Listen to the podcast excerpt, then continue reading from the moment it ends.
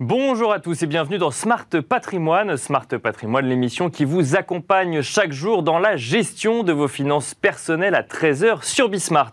Au sommaire de cette édition, nous commencerons comme d'habitude avec patrimoine thématique, un patrimoine thématique consacré tous les lundis à l'immobilier, à l'investissement euh, immobilier et plus précisément aujourd'hui, nous évoquerons euh, la place des fonds immobiliers dans vos contrats d'assurance vie, dans quoi sont-ils investis, à qui cela s'adresse-t-il ou encore quel rendement en attendre, autant de questions auxquelles nous tenterons de répondre avec Gwenola Lemaire, responsable Asset Management chez Eodia. Ensuite, dans Enjeu patrimoine, nous vous proposons 15 minutes de décryptage d'un investissement parfois complexe à comprendre et qui plaît euh, à ceux qui aiment la spéculation, mais pas que, mais donc un investissement ou un placement dont il est nécessaire de bien comprendre les rouages avant d'éventuellement se lancer. Nous parlerons du Forex, ce marché international où se rencontrent les devises des différents pays. Nous en parlerons avec Saad Berada, qui account directory FX chez Ibery, mais aussi avec Alexandre Baradez, responsable de l'analyse marché chez IG France. Bienvenue à vous tous qui nous rejoignez. Smart Patrimoine, c'est parti. Patrimoine thématique en partenariat avec l'Anacofi.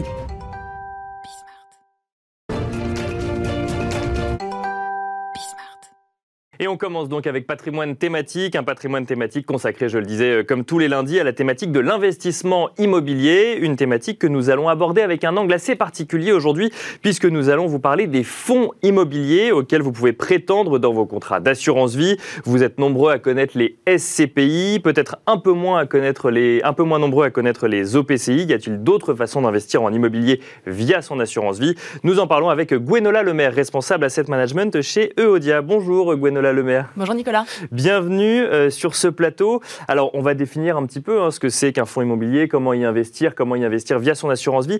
Mais peut-être une question très générale pour commencer. Un fonds immobilier, quand on parle d'assurance vie, quand on a euh, son assurance vie devant soi, qu'on a euh, la possibilité entre un fonds en euros ou unité de compte, quelle est la place et qu'est-ce que c'est qu'un fonds d'assurance vie?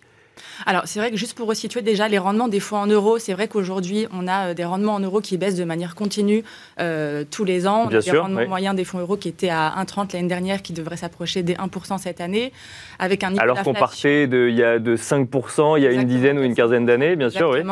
Euh, sachant qu'aujourd'hui, on a certaines compagnies qui commencent à annoncer des rendements qui sont inférieurs à 1% et mhm. avec un niveau d'inflation un an qui est de 2,60. Donc on voit que clairement, le fonds euro n'est plus rentable du tout et on bien sûr plus à, compenser le risque de l'inflation.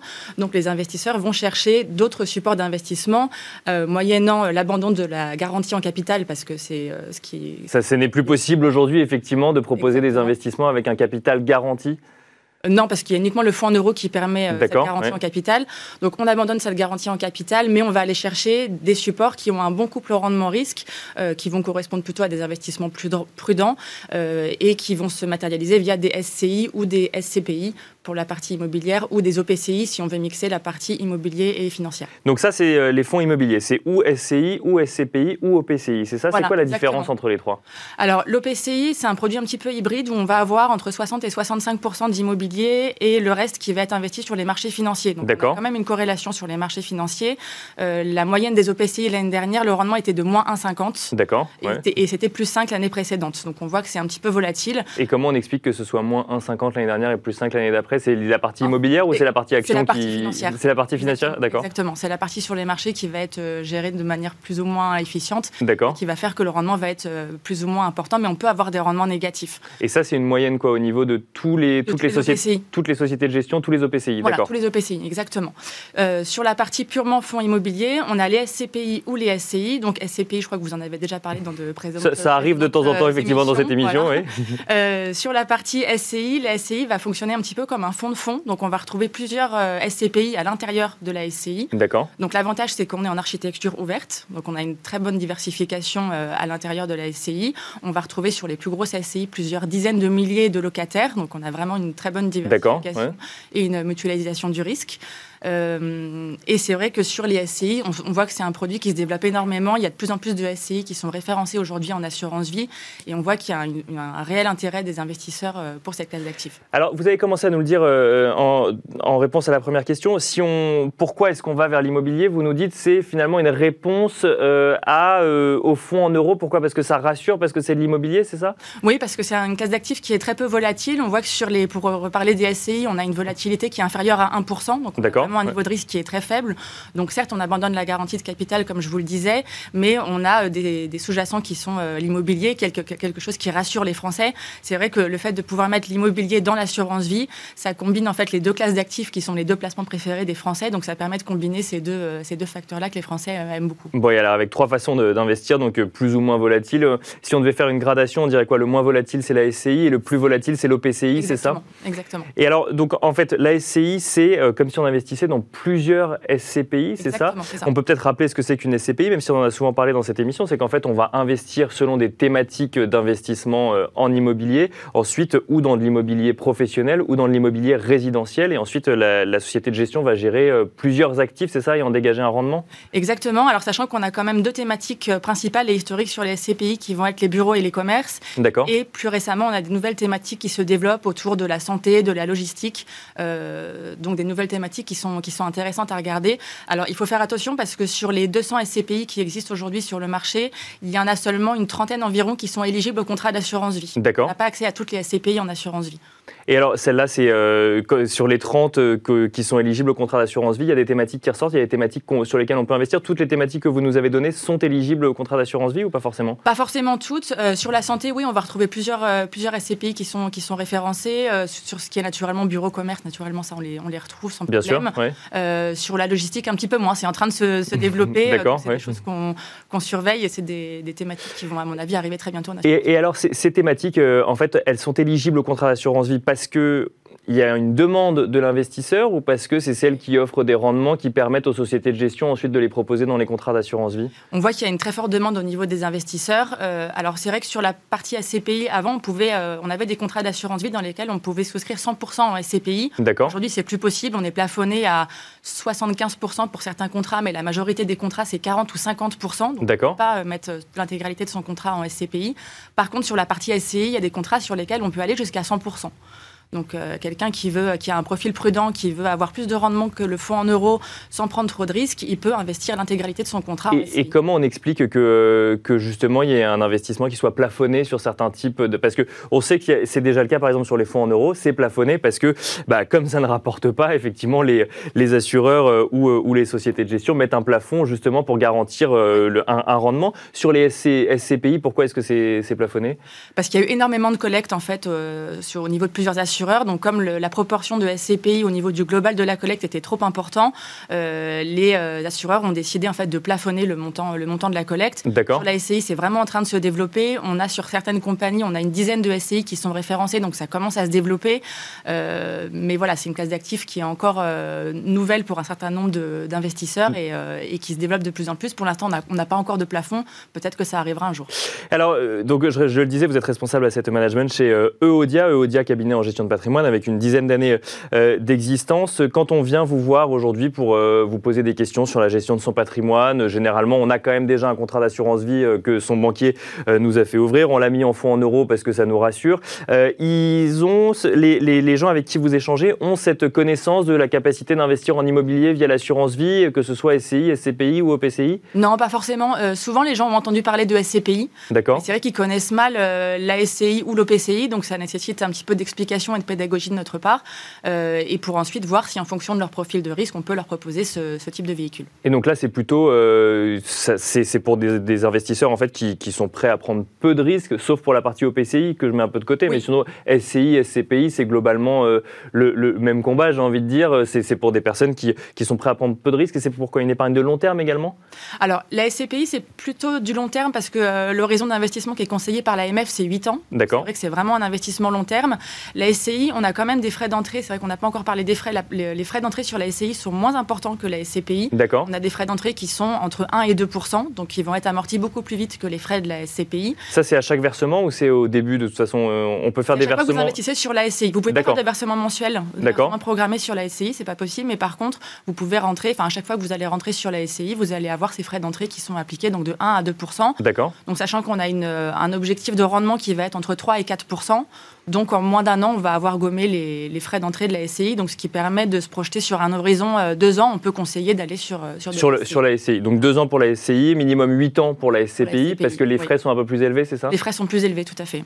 Et ensuite l'OPCI, même si on, sent effectivement que c'est pour ceux qui auraient une, une, appétence pour le risque, mais en même temps qui voudraient compenser avec un petit peu d'immobilier, là pour le coup c'est un investissement de long terme également? C'est plus sur du long terme. Alors c'est vrai qu'on a des objectifs de rendement qui sont plus élevés dus à l'exposition qu'on a sur les marchés financiers. Donc il y a des objectifs de rendement qui sont plus autour de 5%. D'accord. Euh, mais comme on a cette exposition, euh, voilà, comme je disais, au marché financier, c'est vrai qu'on on conseille de rester un minimum 3 ans sur l'OPCI. On a des frais d'entrée qui sont minimum de 3%. Donc il faut quand même se donner le temps de pouvoir amortir ces frais. Alors vous l'avez dit, euh, le capital garanti, ça n'existe plus, sauf dans le fonds en euros, ça n'existe donc pas dans l'immobilier. Pour autant, on peut réduire ou augmenter son, exposition au risque.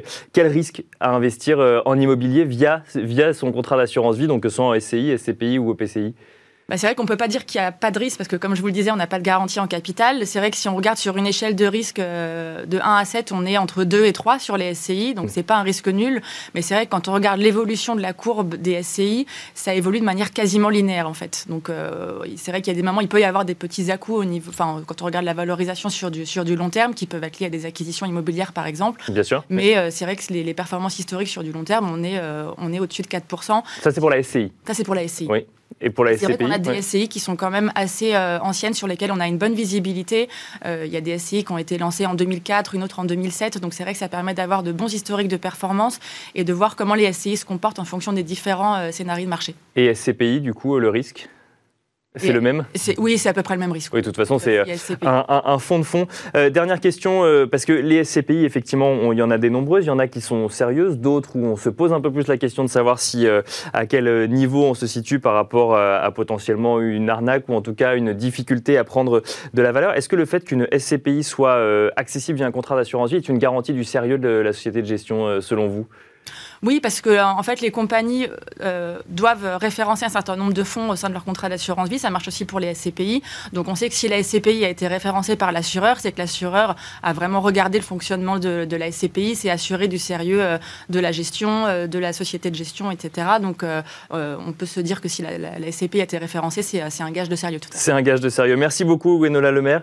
Je rappelle que vous êtes responsable à cette management chez Eodia. Et quant à nous, on se retrouve tout de suite dans Enjeu patrimoine. Et on enchaîne à présent avec Enjeu patrimoine, un enjeu patrimoine consacré à un marché financier assez particulier, le Forex.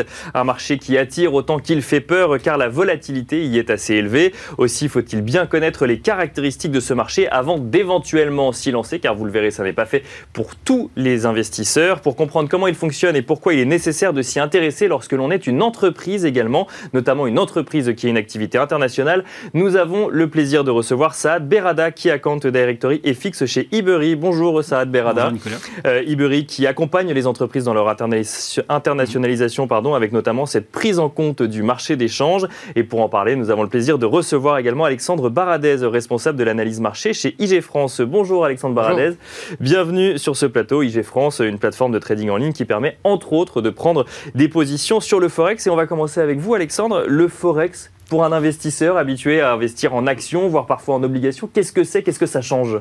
Alors qu'est-ce que c'est déjà? C'est un marché. C'est un marché, on connaît tous le marché actions, vous avez le marché donc des devises, le marché d'échange, euh, il y a le marché obligataire ensuite, donc il y a différents marchés de matières premières, donc c'est un marché euh, parmi d'autres. D'accord. Euh, sa spécificité, c'est que c'est un marché qui est décentralisé en fait. Hein. le, marché d'échange, ce sont des échanges qu'on appelle OTC, donc vous avez des établissements qui, entre eux, principalement des établissements bancaires qui, qui s'échangent des devises, et après là-dessus, sur ce marché interbancaire, ou ce marché d'échange viennent euh, se, greffer euh, des intermédiaires, des courtiers, qui proposent ensuite aux particuliers de pouvoir trader sur les devises euh, pour, pour la partie purement retail. Après, également des entreprises. Donc, si on estime la taille de ce marché, c'est à peu près, alors ça dépend les, mois et les périodes de l'activité dans l'année, mais c'est entre 5 000 à 6 000 milliards de dollars d'activité jour sur ce marché d'échange.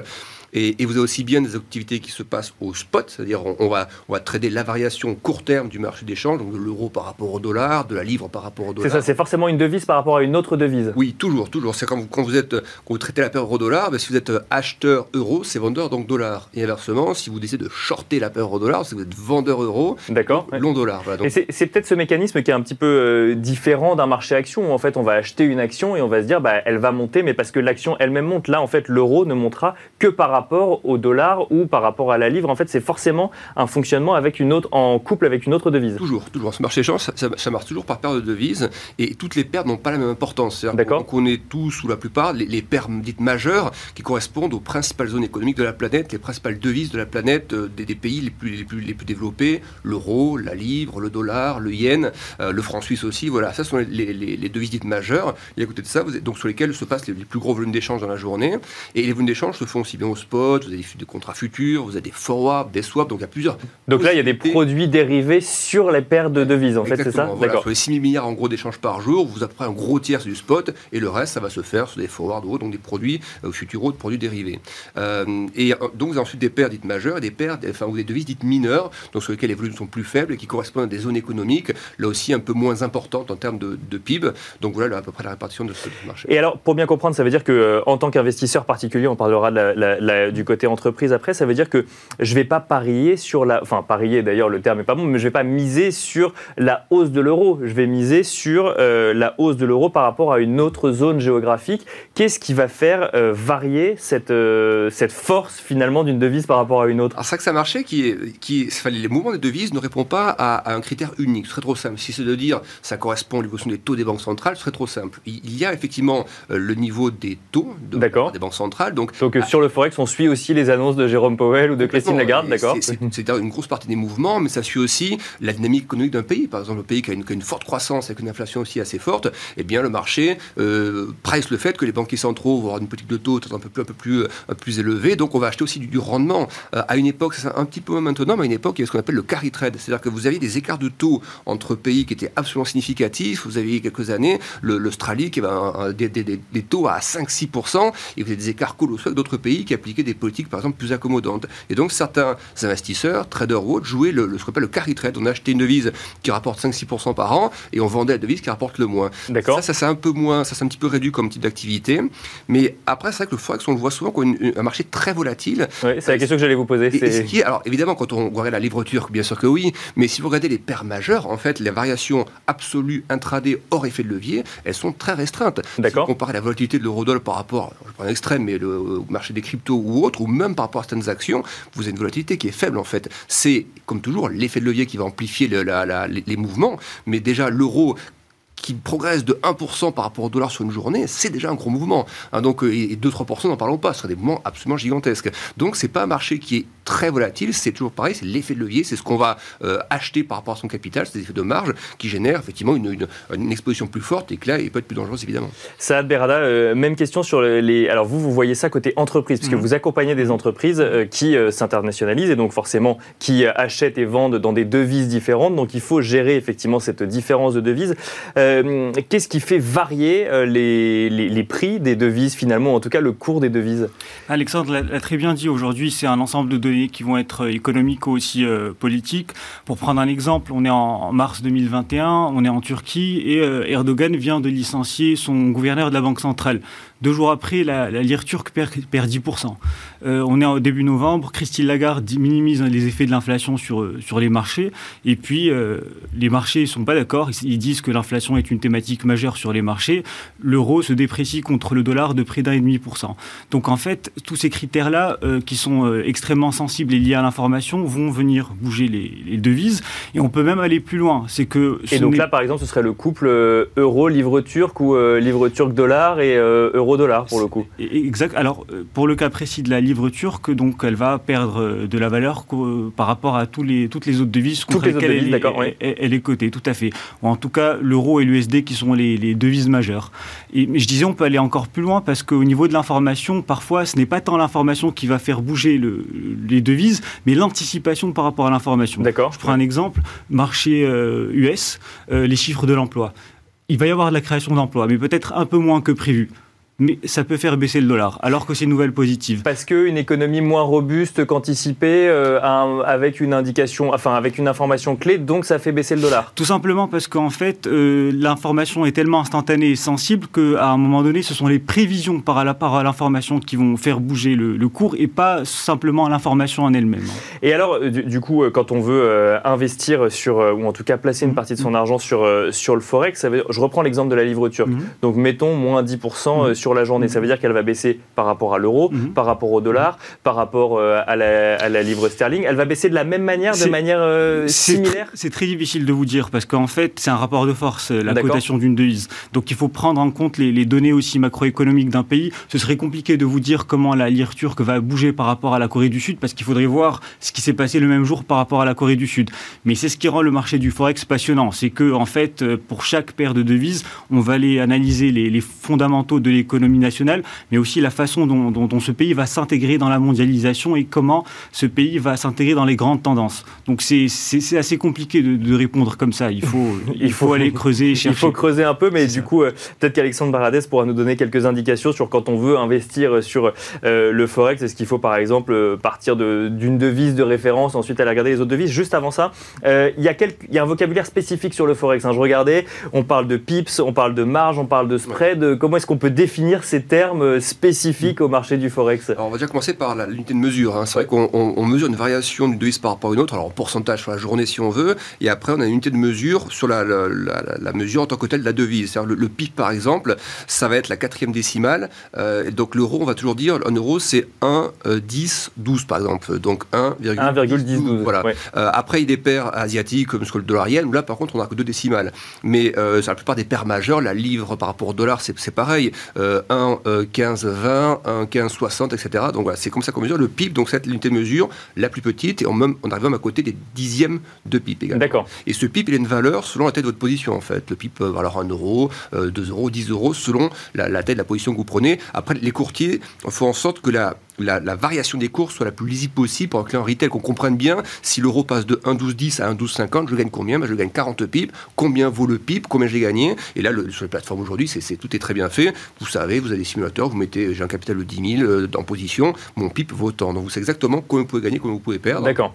Et sachant que ça marché, il cote 24 heures sur 24, sauf le week-end où les plateformes généralement sont fermées, mais euh, ça cote non-stop. Voilà, ça oui, ça, ça, s'arrête quoi Ça s'arrête le vendredi soir et ça recommence le dimanche soir, c'est ça pour la majorité des plateformes? Exactement. Et donc, c'est, là aussi, ça, ça, ça répond à plusieurs critères. Il ne faut pas oublier aussi le critère banque centrale en capacité d'intervention. C'est que les grosses banques centrales ne vont pas directement sur le marché d'échange. La, BCE ne, le dit hein, dans ses conférences de presse, n'influence pas, même si sa politique influence sa trajectoire, mais elle ne, elle ne va pas sur le spot directement. Ce que d'autres font, par contre, en de la Banque centrale suisse, par exemple, euh, et cette banque centrale, quand elles estiment que leur devise euh, est trop cher par rapport à leur économie, eh bien, interviennent directement dans le marché spot, vont vendre leur devise donc euh, pour acheter la devise de contrepartie. D'accord. Et ça peut faire varier du coup le cours de la devise. Exactement. Donc ça, il faut aussi bien savoir quand vous rentrez sur le marché d'échange, quelle banque centrale peut intervenir et quelle banque centrale ne le fait pas, parce que ça va créer des mouvements très très importants en 2015 par exemple, où la banque centrale suisse défendait sa devise, ne voulait pas qu'elle s'apprécie, puis du jour en même pas d'une seconde à l'autre, elle avait enlevé ce, plancher de, défense et il y avait des mouvements absolument spectaculaires sur le marché d'échange. Alors pour euh, avant, de repasser côté entreprise, Alexandre Baradès, on est particulier qu'on veut se lancer mais qu'on ne sait jamais lancé sur le Forex, est-ce que par exemple, si on est européen, il faut forcément euh, prendre l'euro dans une paire de devises parce qu'on a une connaissance du marché ou pas forcément? Oui, idéalement, oui, si vous débutez. Voilà, les, après, c'est les brokers, c'est les brokers qui font le, change in fine et, vous allez avoir toute une liste de, de, de, de, paires de devises disponibles. Donc, oui, mieux vaut démarrer en euros, mais après, des investisseurs plus avertis, vous pouvez avoir un compte en dollars et puis depuis ce compte en dollars, faire vos opérations sur le marché d'échange. Mais c'est toujours pareil, même si vous avez un compte en dollars, vous tradez sur le marché d'échange, le, le, fruit de votre vente restera dans la devise de votre compte. Voilà. Même si dans la journée, vous avez fait 15 allers-retours sur 15 paires différentes, in fine, vous aurez euh, sur votre compte de trading, s'il est ouvert en euros, ben, ce sera euh, libellé en euros. Ce sera libellé en euros euh, à la fin. Et alors, du coup, ça, Berada, quand on est une entreprise qu'on veut, je sais pas moi, aller exporter mhm. en Turquie, mais que, ou alors, mettons plutôt, on a importé de Turquie, mhm. on a réalisé, on a créé le produit fini en France, mais on veut le vendre aux États-Unis. Il mhm. faut prendre en compte trois devises différentes. Et là, c'est là qu'on fait appel à Iburip, qui va, du coup, accompagner sur le marché d'échange. Alors, qu'est-ce comment, comment ça fonctionne concrètement pour une entreprise, cette prise en compte des devises Alors déjà, il y a un, levier. Par exemple, on a pris l'exemple d'une entreprise basée en Europe et qui va importer de, Turquie, il y a le paiement. Et le paiement, on a tendance à croire qu'il n'y a pas de change avec le paiement. Mais dès qu'on parle de paiement et qu'on parle de plusieurs pays, on est dans, dans le cas d'un paiement transfrontalier. Et parfois, dans le paiement, en fait, il n'y a pas cette notion de change. C'est une notion qui est implicite. Et donc, euh, l'accompagnement qu'on fait auprès des directeurs financiers, trésoriers ou dirigeants d'entreprise, c'est de leur dire attention, un paiement international implique un taux de change et donc une exposition. Oui, et puis surtout, euh, un contrat signé avec un montant à une date clé, et puis trois mois plus tard, le montant finalement n'est plus le même, euh, puisqu'il y a eu des variations de change. D'accord. C'est la définition du risque de change, c'est que vous avez en fait un, delta entre l'émission de la facture et le moment de, l'encaissement, et cette période de flottement peut aller atteindre les marges commerciales. Euh, dans le cas aussi d'une revente qui se ferait aux États-Unis, c'est la même chose. Là, c'est le chiffre d'affaires qui est, qui est, exposé. Et donc, euh, on a un accompagnement aussi pédagogique pour expliquer que le chiffre d'affaires ne devrait pas être soumis à ces fluctuations sur, sur les marchés. On l'a dit, très, très forte volatilité.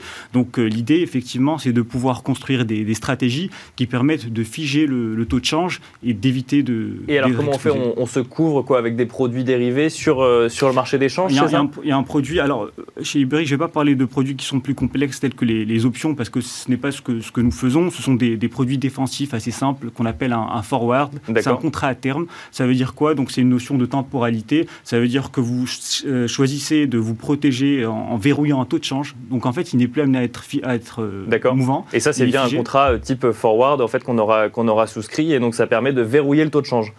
C'est exactement ça, et ça peut être euh, jusqu'à 5 ans, par exemple. Et alors ça, c'est pas et euh, chez Ebury, vous ne le faites pas, mais on peut aussi le faire avec des options. Ça, ça veut dire que c'est plus plus risqué. On va euh, on va acheter la possibilité d'acheter plus tard une devise à un tel moment ou de la vendre à tel moment plus tard, c'est ça? C'est un produit qui a qui, qui a en fait qui est probabiliste. Ça veut dire qu'on n'est pas sûr que la transaction va se faire et ça va induire ce qu'on appelle un, premium. donc ça peut induire des, des coûts assez importants. Il y a des produits tels que bon, voilà, je suis pas expert sur le sujet, mais des tarifs qui peuvent en fait obliger un trésorier acheter 2, 3 fois, 4, 5 fois plus le, montant. C'est pas ce qu'on fait. Ça, peut être très bien fait, mais pour le moment, voilà, on est sur des produits euh, classiques. Il vaut mieux avoir un peu de trésorerie quand on va à l'international. il faut, être préparé, tout à fait. Euh, et euh, du coup, les entreprises, elles, elles intègrent ce risque ou, ou pas forcément? Elles ont conscience? Parce que l'euro-dollar, bon, on a l'impression que finalement, on a cette idée, on, on, voit, on le voit varier tous les jours, mais on se dit pas forcément que ça va avoir une grosse incidence sur le chiffre d'affaires. Ces entreprises ont conscience quand même de cette variation? C'est une très bonne question. En fait, on travaille avec des, grands groupes qui sont cotés, on travaille avec des PME, des ETI, et c'est très très euh, variable la, sensibilité qu'on a. Je vous donne un exemple. Il y a deux semaines, je parlais avec une entreprise, un, directeur financier qui me disait moi, je vends en Chine, donc c'était des, produits agroalimentaires en euros. Je suis pas exposé au, risque de change. Et c'est faux, parce qu'en fait, euh, quand on travaille en euros, on a l'impression que les prix ne changent pas, mais ce sont les Chinois qui vont acheter ces produits-là, donc qui, qui vont devoir changer leur yuan chinois en euros. Ah et si l'yuan chinois s'est déprécié par rapport à l'euro, ces prix vont coûter plus cher. Et donc, en fait, on peut être amené à perdre des, parts de marché ou à en gagner en fonction de, cours de change dont on n'a pas idée, en Bien sûr, et qui ne nous impactent pas directement, mais indirectement, ça rejaillit quand même sur, euh, sur, euh, sur le chiffre d'affaires. On l'aura quand même bien compris, du coup, euh, Alexandre Saad, c'est un marché qui est volatile. Alors, il y a certaines paires de devises qui ne le sont pas, mais ça reste un marché volatile pour le coup. Alors, ça, en intraday pur, ça n'est pas en termes de variation, je parle. Hein. C'est vrai que c'est très rare une journée où vous avez l'euro qui fait plus d'un pour cent par rapport au dollar. Après, c'est effectivement ce que, ce, que, ce que vous décrivez très bien, c'est sur les longues périodes par contre, là oui. Euh, et c'est ça après que ça peut devenir c'est un placement, c'est se dire, voilà, si je fais le pari, comme en 2014-2015, que d'un côté la Fed allait euh, ralentir ses achats d'actifs et puis commencer à relever ses taux et qu'au même moment la BCE allait, elle, enclencher tout l'inverse, en fait, un, programme très assouplissant euh, monétaire, mais vous avez une, écart de, de, force perçue entre un euro qui allait se déprécier et un dollar qui allait s'apprécier. Et ça, ça peut se jouer sur du placement sur plusieurs mois, par exemple. Mais, c'est vrai qu'en intraday pur, les mouvements sont assez faibles. Encore une fois, c'est vraiment l'effet de levier qu'on met qui amplifie tout ça. Merci beaucoup, Alexandre Baradez. Je rappelle que vous êtes responsable de l'analyse marché chez Isée France. Merci Saad Berada, qui a compte Directory et fixe chez Ibery. C'est la fin de Smart Patrimoine et je vous donne rendez-vous demain pour un nouveau numéro. À demain.